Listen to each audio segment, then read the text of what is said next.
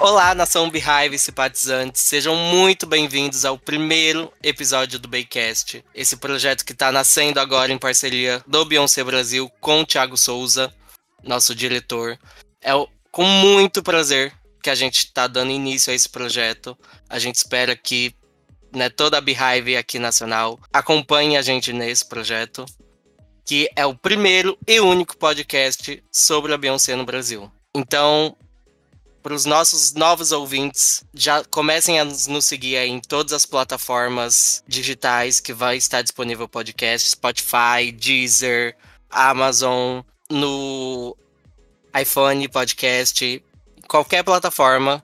E se não tiver disponível em alguma plataforma que você escute, pode mandar nas nossas redes sociais que a gente vai dar um jeito de, de disponibilizar. O Jay-Z ajuda a gente. Então já começa a seguir o nosso perfil na plataforma, já avalia com cinco estrelas para não perder nenhum episódio novo. E nesse primeiro episódio, não tem como a gente vai falar sobre a era Renaissance, com todas as informações que temos disponíveis até o momento, que graças a Deus a Beyoncé começou a trabalhar, saiu das férias que ela estava aí por alguns tempinho. E eu estou aqui junto com os meus amigos Augusto Lipa. Oi, oi, gente. Eu sou Augusto, tenho 18 anos, faço parte da equipe do Beyoncé Brasil e estou muito feliz de estar aqui com vocês nesse projeto, primeiro podcast sobre a B aqui no Brasil. Contamos também com a presença da nossa amiga Gabriela Rezende. Oi, gente, tudo bem? Eu sou a Gabi, tenho 26 anos, sou aqui de São Paulo e sou raiva de carteirinha aí para mais de 10 anos. Amiga, eu falei seu sobrenome certo, né? É Renzete, mas tudo bem, eu relevo. Ai, eu tenho que aprender. E contamos também com o nosso amigo João Guimarães. Oi, galerinha, tudo bom? Tô muito ansioso por, por estar fazendo parte desse incrível projeto.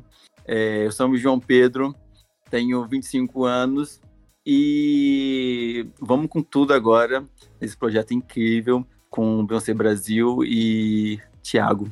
Então, galera, vamos começar aqui falando desse álbum que lançou aí há poucos meses e eu já estou em surtos porque é apenas o primeira etapa do ato, de três atos, né, que a Beyoncé anunciou. Então, e aí, o que, que temos até agora? Bom, Elias, a gente tem algumas informações mais soltas e algumas informações mais concretas. Primeiro que o álbum ele foi lançado no dia 29 de julho. E assim, a gente pedia, pedia, pedia logo esse B7 e acabou saindo. E quando saiu, foi simplesmente tudo. A Beehive em peso, enlouquecida com a divulgação, entre aspas, né, desse álbum que a Bey fez, porque não foi como os álbuns anteriores, foi uma coisa mais singelinha, mas que teve um impacto, assim, absurdo em todos nós fãs.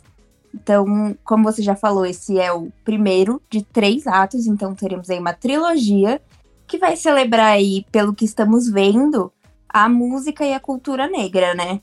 Bom, enquanto a gente estava em casa, surtando, esquentando a cabeça, isso por conta. A Beyoncé estava em estúdio, gravando esse álbum maravilhoso. E ele trouxe, né, esse disco, ele conta com vários samples de sucesso, sucessos passados, principalmente de artistas negros. E como a gente sabe, a Beyoncé, ela gosta de... Não gosta de fazer coisas totalmente iguais, né? Então, ao contrário dos últimos projetos dela, dos álbuns solos, Dessa vez ela resolveu não ficar de palhaçadinha e lançar de surpresa o álbum e fez ali um anúncio para poder apresentar o lançamento do disco. E vocês sabiam que a Beyoncé chegou a revelar em uma entrevista que ela fez na revista Bazar que o nome do projeto do álbum foi, eu acho que em 10 de agosto de 2021, acho não, gente, com certeza foi em 10 de agosto de 2021, que ela, num trecho da entrevista, ela disse: com todo o isolamento e injustiça do ano passado, acho que estamos todos prontos para fugir, viajar, amar e rir de novo. Sinto um renascimento surgindo e quero fazer parte dessa fuga de todas as maneiras possíveis. Então, como ela fez no Lemonade, ela também deu um spoilerzinho pequeno aí pra gente do álbum e ninguém percebeu, né? Passou bem de chavado por todo mundo. É, e ainda durante essa entrevista, ela deixou bem claro, assim, o desejo que ela tinha de criar um, um lugar seguro, um porto seguro, assim, onde as pessoas não se sentissem julgadas, livre do perfeccionismo, que ela é tanto cobrada, né? Para ser perfeita, pra, porque ela é a maior, então ela tem que fazer isso, isso, isso, não pode errar, tem que fazer 100%, não, não existe a possibilidade dela pensar algo fora daquilo com que as pessoas têm é, na mente delas, tipo, a Beyoncé é perfeita. Então, ela não pode ter o cabelo virado para esquerda. Tem que ser sempre para direita. Então, é uma coisa assim meio de pessoas malucas. Mas ela quer quebrar isso, ela quer quebrar esse per perfeccionismo, ela quer quebrar é, julgamentos, ela quer ser ela mesma ali e ter um lugar que ela possa, tipo, gritar, se soltar, se sentir liberta realmente desse mundo em que a gente, a gente, nós, né, fãs, colocamos ela no lugar perfeito da Beyoncé. Grite, Beyoncé, grite pra gente. Pode gritar, que eu adoro. Não, e ela fez isso lançando um álbum perfeito, né? Como que eu vou lutar contra o perfeccionismo com essa Bíblia? Não dá. É. Ainda mais as transições, né? Que é uma obra-prima. E esse álbum ele tem bastante essa questão sentimental também.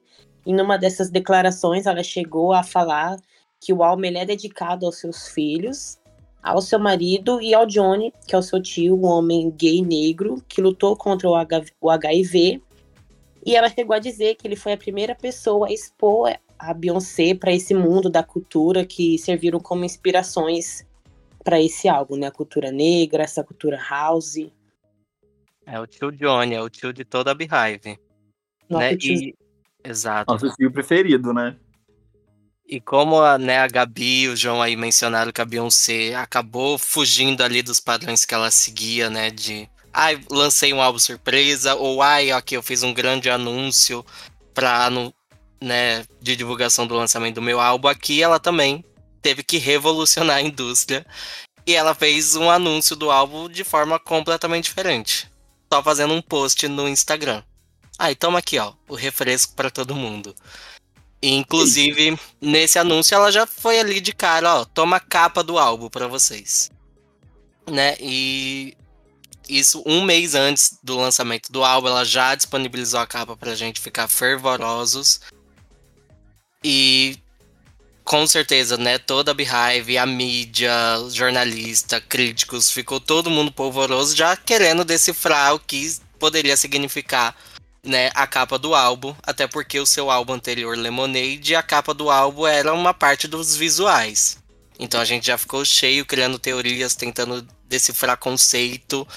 E né, aí o conceito que ficou mais forte entre a Beehive e os críticos é que a capa faz uma alusão à pintura do John Keller de 1897, né, um quadro chamado Lady Godiva, que é uma imagem de uma mulher montada num cavalo.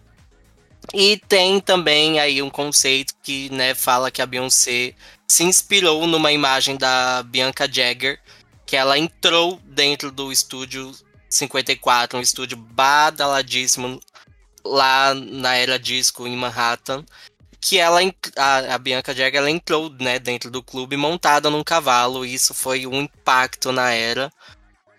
E dizem que a Beyoncé aí misturou esses dois conceitos para a capa do disco. É, e além de todo o bafafá que deu aquela capa postada, tipo, vocês conhecem a B, vocês sabem que ela não coloca legenda, né? Então, uhum. qualquer coisinha que ela coloca lá na legenda já estoura.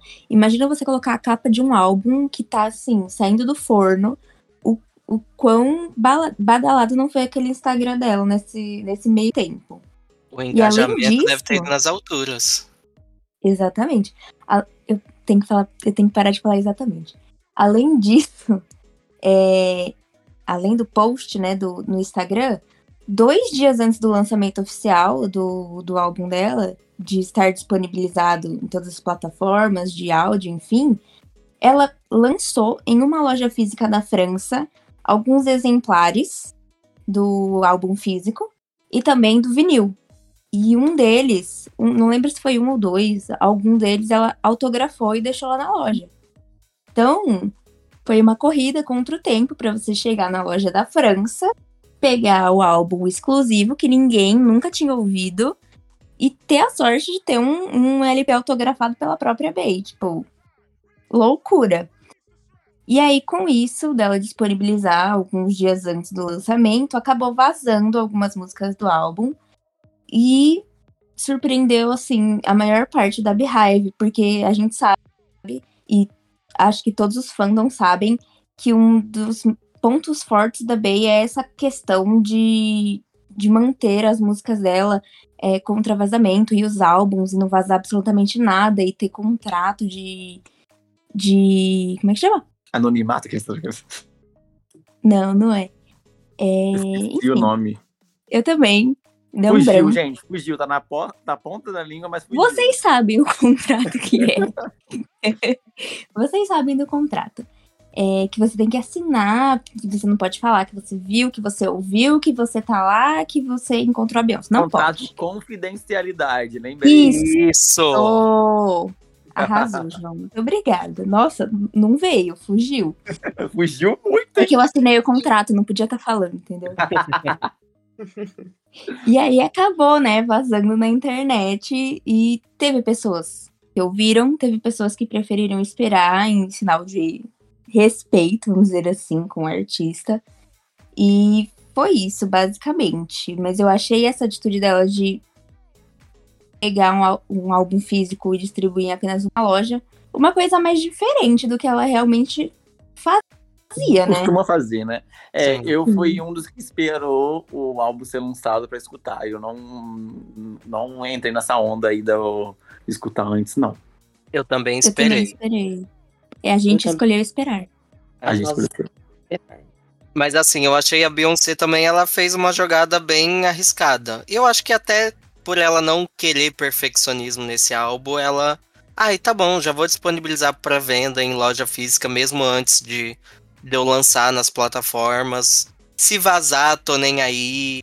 Eu acho que ela se livrou de tudo que tinha acontecido com ela ali na Era 4. Ela deixou de se cobrar nesse sentido, eu acho. É, porque, querendo ou não, gente, disponibilizando na loja física antes de sair no streaming, vai vazar, entendeu? Sim.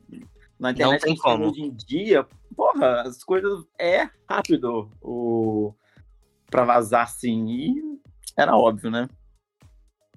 É, e essa quebra de perfeccionismo também deve ter se dado muito à questão da pandemia, né? Ela deve ter refletido bastante sobre essa questão, então por isso que ela vê que esse paradigma de ser livre, de estar aí fazendo o que ela somente quer e gosta. Então acho que faz muito parte disso, né? E querendo ou não, a gente tá falando da Beyoncé, né? Então, vazou? Vazou. Muita gente escutou? Muita gente escutou. Mas não deixou de ser um sucesso. Foi sucesso tanto nas lojas físicas quanto no, na, nas lojas online, né, no download digital. E além disso, que além de um box que vinha junto com o álbum, que era um box surpresa, onde tinha o kit do CD, mais uma camiseta, o shopping online da Beyoncé disponibilizou uma imagem com a capa alternativa para o lançamento do álbum em vinil, que é aquela imagem que tem uma pintura renascentista atrás, ela tá com um chapéu de cowboy, tem uma cortina vermelha, que depois veio a virar muitas teorias aí entre os fãs, né? Olha que ela né, também disponibilizou três capas alternativas para o disco em si, né? Ela montada no cavalo em poses diferentes. E, gente, esse disco foi repleto de mixagem, repleto de som, repleto de gêneros. E o dos gêneros presentes no disco, no álbum, né? Foram o dance, o house, o disco, o pop, o R&B, o bounce, o afrobeats, o boogie, o funk, gospel, Miami bass, hip hop, trap, Chicago house, deep house, electro house, hyper pop, dance hall e muitos outros aí por aí que, eu, que a lista é enorme. Pra pegar um a um, a gente vai ficar aqui, eu acho, o podcast inteiro. A Beyoncé lançou o próprio Summer Electro Hits dela. Total. Ela teve inveja do Brasil dessa vez, hein? E as faixas, o legal desse álbum é que as faixas estão conectadas entre si, né? Elas têm uma transição perfeita e muitas das faixas ela tem uma interpolação é, por bitmap, bitmap, e bitmatching e, e evocam uma mixagem ali com o DJ. E eu acho que foi um diferencial muito grande no disco e ficou uma coisa muito bonita, muito gostosa. E quando ela lançou o single Break My Soul, ninguém imaginava, nem esperava por isso. E é, eu acho que todos. Pode falar, ali. Não, ia falar que transições, né? Porque assim, de álbum, dessa questão de ter um transicionamento de faixa a faixa, eu tive primeiro contato assim com Cromática da Gaga e com o Renascença da Beyoncé. E no Renascença, assim, é uma coisa de outro mundo, assim, de Energy para Break My Soul, por exemplo, que foi o primeiro single do álbum. Igual o João falou, ninguém imaginaria como é que ficaria isso no álbum. E ficou uma coisa, assim, excelente. Tão fluida. E tipo assim, você tá ali escutando a música, ah, tô escutando o álbum, assim, o disco. Quando você já vê, já passou três, quatro músicas, você, ué, como assim? Exatamente. E é um álbum que eu não consigo ouvir em... na forma aleatória do Spotify. Ah, eu, eu ia falar isso agora. Eu tenho que ouvir na sequência. E se eu tô ouvindo uma playlist do nada e começa um. Sei lá, qualquer música, Cuffet, eu, eu tenho pulo. que botar o álbum do início. sim, sim, sim. É verdade, eu também faço isso. No começo eu tinha muita dificuldade de entender o final de uma música e o começo da outra. Não sei se vocês também. sentiram isso também. Isso Principalmente na primeira vez que eu ouvi. Sim, isso me dificultou eu aprender o nome de cada música. Eu não associava que a música tinha acabado, tinha começado a outra, que o nome da música era essa. Eu demorei para aprender. Meu, é muito incrível. E tipo, cada batida desses sons, e aí você junta com, com as letras, que elas falam muito de, de escapismo, autoconfiança, é, autoexpressão, prazer, enfim. É um álbum muito alegre que passa muita confiança pra gente, não só nas letras, mas na batida. Você, tipo, se sente muito empoderado na batida das músicas. É um álbum dançante, né? Ah, é, agora é eu, né? Eu perdi aqui. é, e de acordo com The Guardian, abre aspas, exorta os ouvintes a abraçarem o prazer de todo o coração, fecha aspas. Referindo-se a, particular, a particularmente a alegria na cultura negra, né? E como a gente falou aqui, a Beyoncé já colaborou e ampliou, interpolou vários progenitores da dance music no álbum, incluindo artistas no mainstream, underground e principalmente os artistas negros, né? E toda essa mistura do álbum foi assim uma celebração à cultura negra, à cultura queer, trazendo house de volta assim, né, principalmente para as gerações de agora. Então acho que ela trouxe muito isso assim do nada, digamos, assim, a galera de agora ter muito mais contato com isso foi algo realmente impactante de algo. Sim, vai, uma pessoa aqui da nossa geração, vai, final dos anos 90, anos 2000. A gente não tinha noção do impacto do que é uma Grace Jones.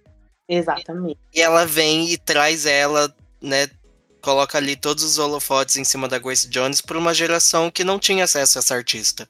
Uhum. Isso eu acho excepcional.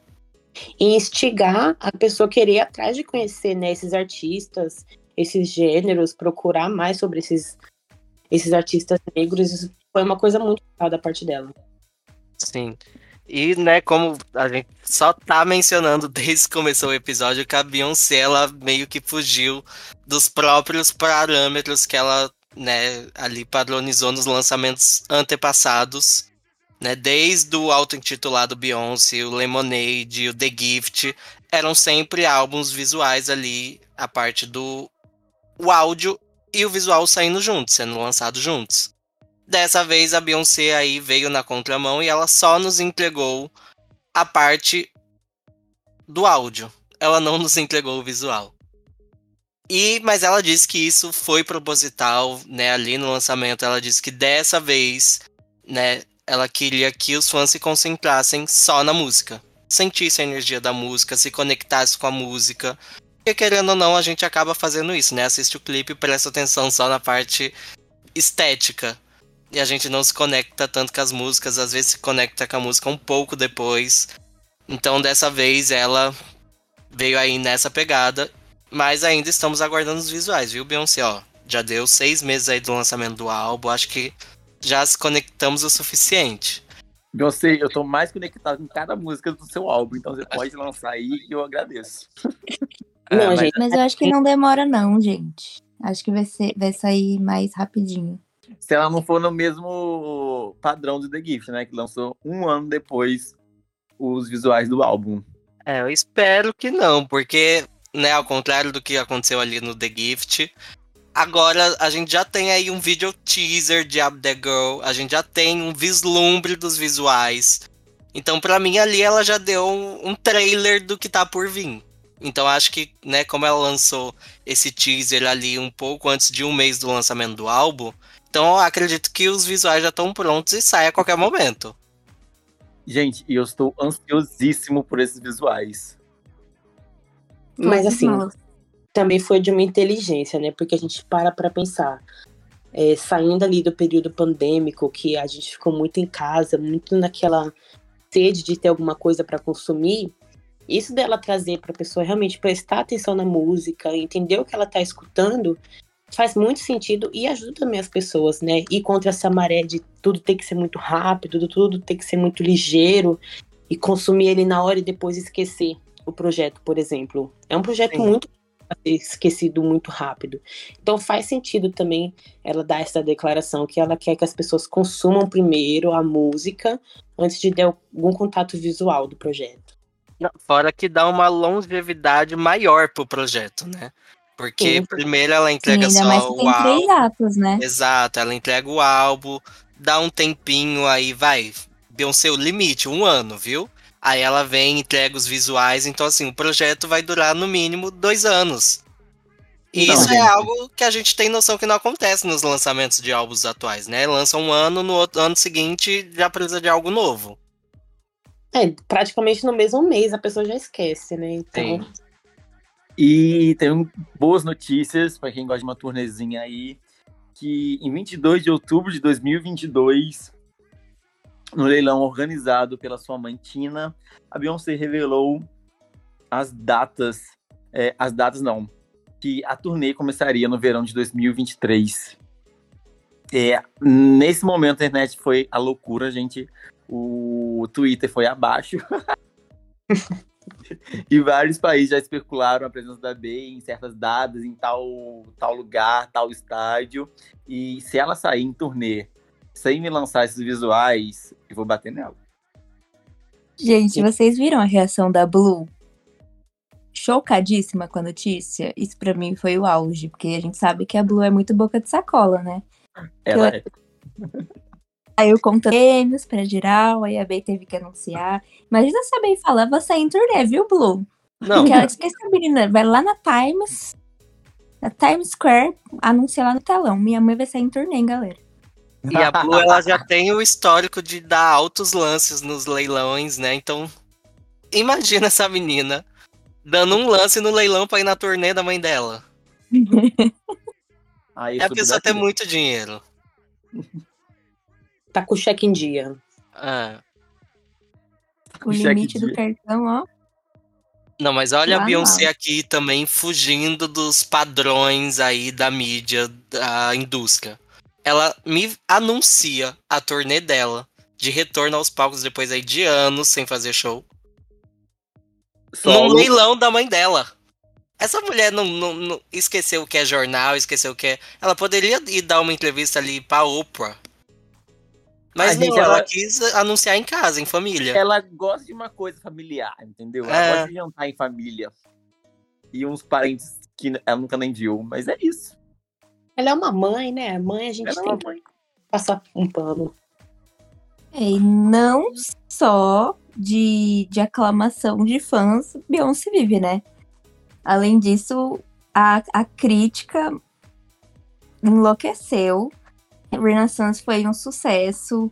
é, elogiaram muito a produção, tipo, coesa e eclética do álbum, porque pensa quão difícil é fazer um álbum bom, excelente, coeso, com as músicas assim, que se completam. no mesmo toque e você não perceber que essa música tocou.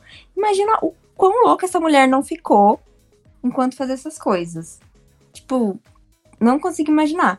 E assim, o desempenho vocal que ela tem no álbum, a celebração da, da música e da dança negra, é, é um espetáculo assim, gigantesco. E por isso, no Metacritic, o Renaissance recebeu uma pontuação 91 de 100, tá? Então aí mais uma notinha verde para o álbum da Beyoncé, que não tem notinhas vermelhas, porque sabemos, né? Beyoncé, Beyoncé. E em uma dessas críticas, o Robert Christagal, não sei se estou falando certo, desculpa, Robert, se você estiver me ouvindo, me corrija, por favor. Tá ele disse, é, ele disse, abre aspas, que Renaissance é o álbum do ano e o melhor álbum da carreira da Bey. Ele é clássico e ao mesmo tempo ele é moderno. Vocês concordam? Totalmente. certeza. Ainda mais por essa questão dela trazer samples antigos e fazer toda uma repaginação, deixar algo tão, tão único assim. Por exemplo, quem não conhece acha que é um, totalmente ali algo novo, né? Mas aí tem aquela questão, a pessoa fica na curiosidade, vai atrás.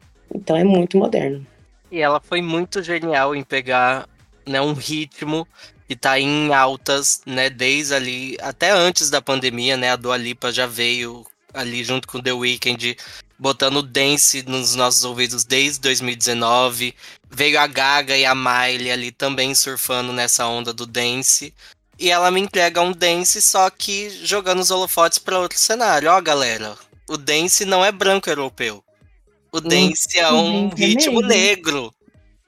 Então isso é magnífico, ela resgatando a identidade do ritmo.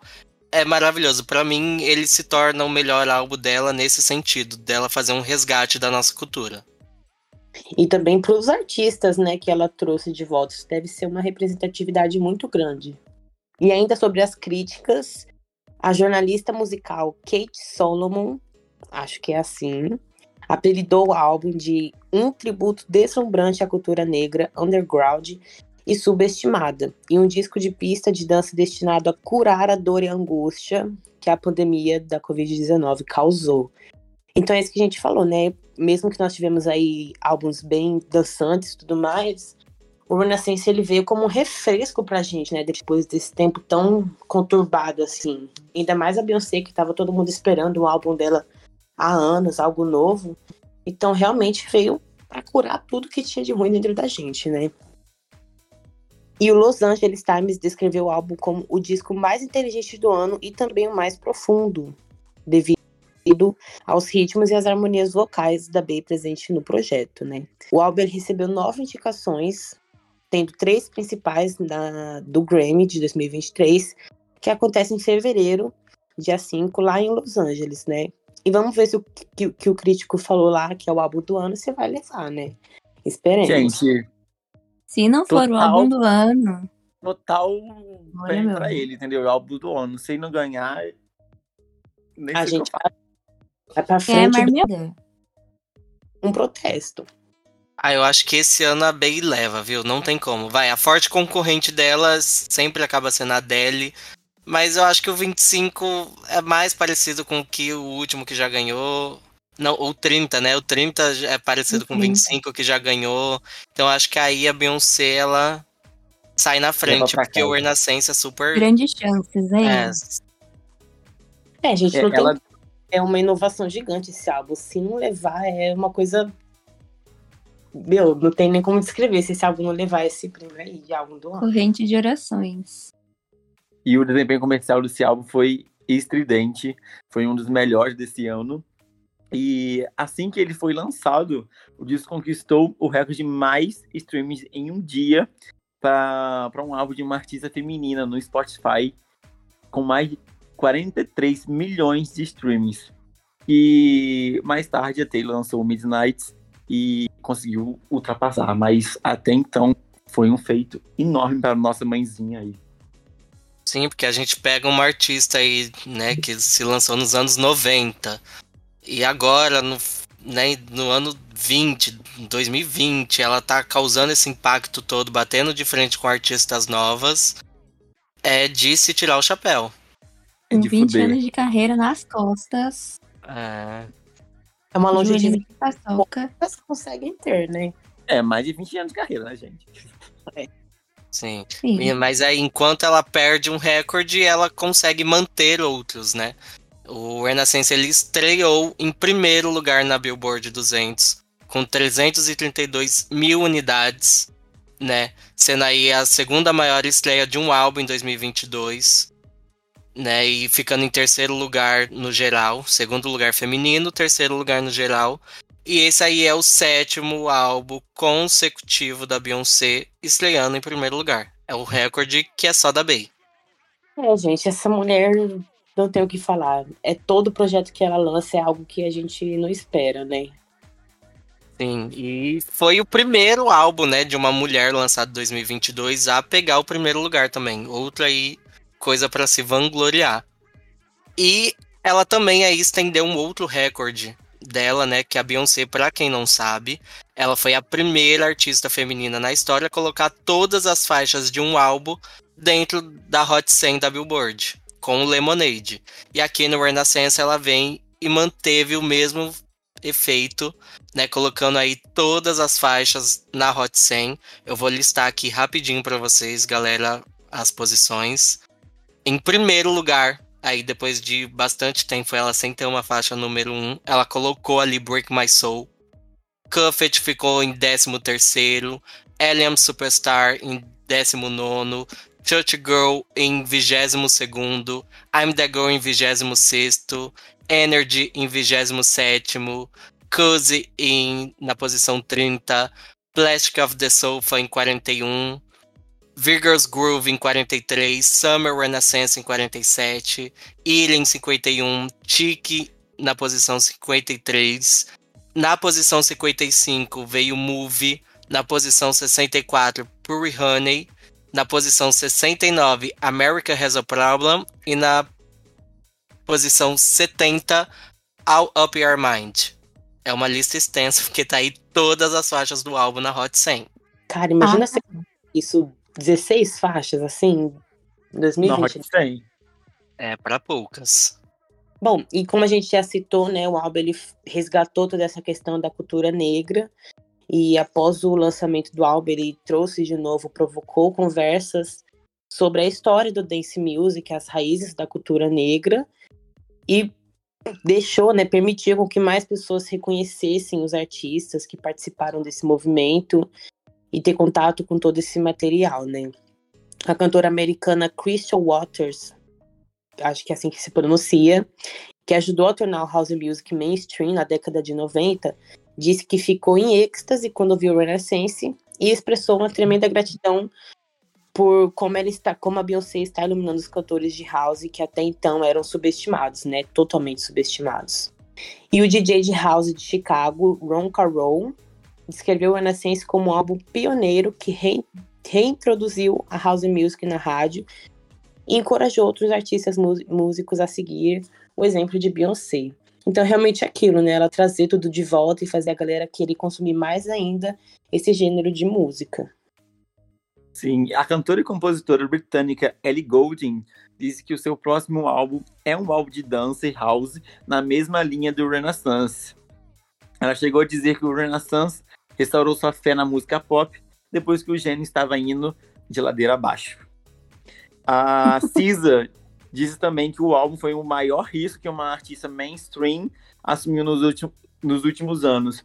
É, não sei, porque a, já vinha, o Dito já estava um pouco em alta aí, a Dua Lipa, ela, ela tava fazendo um disco aí, então chegou a tá em alta. Acho que a Beyoncé conseguiu surfar muito bem na onda e alavancar mais ainda o, o, o disco house.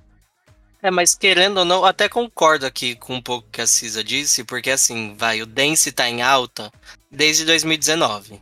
Sim. Então são aí, vai, 2019, 20, 21, 22. São quatro anos que um ritmo tá sendo explorado. Então um artista, mesmo depois de quatro anos que um ritmo já tá ali saturado no ouvido de todo mundo, vir lançar um álbum no mesmo ritmo, é um risco, né? Porque quem acompanha o mundo pop sabe que a cada ano tem algum ritmo que tá em alta. né, 2018 tava bastante forte o trap e o rap. Uma cantora que viesse com pop muito forte, talvez não tivesse ali tocando nas rádios. Então, cada uhum. ano que passa vai mudando ali o que toca na rádio, né? O que a galera tá ouvindo. Então, acho que a Beyoncé, mesmo depois de quatro anos que o ritmo tá sendo ali espremido, espremido, a vaca já tava sem leite. Aí vem a Beyoncé e lança um álbum todo focado ali no dance. Pra mim é um grande risco. E ainda bem que deu certo, né? Super. A Super. mamãe não falha. É, de modo geral, o Renaissance veio aí para revolucionar o mercado musical e pelo que a gente vê por aí, né, vai ter muito mais sucesso durante seus próximos meses. E vamos esperar, né, agora que esse anúncio da turnê que ela venha pro Brasil, né? Depois de tantos anos, receber nossa cantora de volta. Vamos Brasil. É, eu acho que já tá na hora, né? Já passou da hora dela voltar para cá e para eu ir lá e dar um beijo naquela bochecha dela. Ai, vamos juntando. É, galera, já são aí três turnês que ela não coloca o pé aqui no Brasil. E eu vou cobrar a promessa que ela fez pro Rodrigo Faro, que ela iria pisar aqui em todas. Então Cadê? ela não vai passar essa quarta turnê sem vir pra cá, não. Vai ter que pisar no Brasil. Eu vou lá, vou lá na, na, na, na América arrancar aquela peruca dela, se ela não vier. Bom, e galera aí, para quem acompanhou, a gente né, falou até o momento as informações que a gente tem sobre o Renaissance. Né? A gente vai fazer aí um outro episódio destrinchando o álbum, falando um pouco das faixas, trazendo curiosidades. Então, segue aí continuando ouvindo a gente e também, né, falando próximos conteúdos que vocês querem aqui no, no podcast. Sim, gente, foi uma delícia falar sobre esse álbum com vocês. Pelo menos até onde a gente sabe, né? Que esse álbum vai. Torcemos para que tenha muito mais coisas para falarmos daqui para frente. Não se esqueça de seguir a gente no Insta, arroba Beyoncé Brasil com, no Twitter, arroba Beyoncé Brasil, YouTube, TikTok, no Spotify. Dê cinco estrelinhas pra gente se você gostou desse conteúdo e não deixe de acompanhar os outros episódios que vão sair, porque, gente, vai estar muito, muito legal. Se eu fosse vocês, eu não perderia. Ah, foi já um acabou? prazer imenso. Acabou, acabou, ah, meu amor. Tá com saudade? Espero o próximo episódio que já já ele sai. que, que, que... Opa! Gaguejei. Ai, parecia uma galinha. Queria agradecer todos vocês, meus amigos, Elias, Augusto e João, que estiveram aqui com a gente. E também um o nosso diretor. Também o nosso diretor e produtor aqui do Baycast, o Tix Verso, se vocês quiserem seguir ele lá no Instagram, T-H-I-X-V-E-R-S-O. Eu estou soletrando de cabeça, então eu espero que esteja certo. Mas se não tiver, vai estar aqui na descrição e aí vocês podem acompanhar todos os trabalhos dele e o nosso também. Então, um beijo grande, até o próximo episódio, galera. Até o próximo episódio, galera. Um beijo.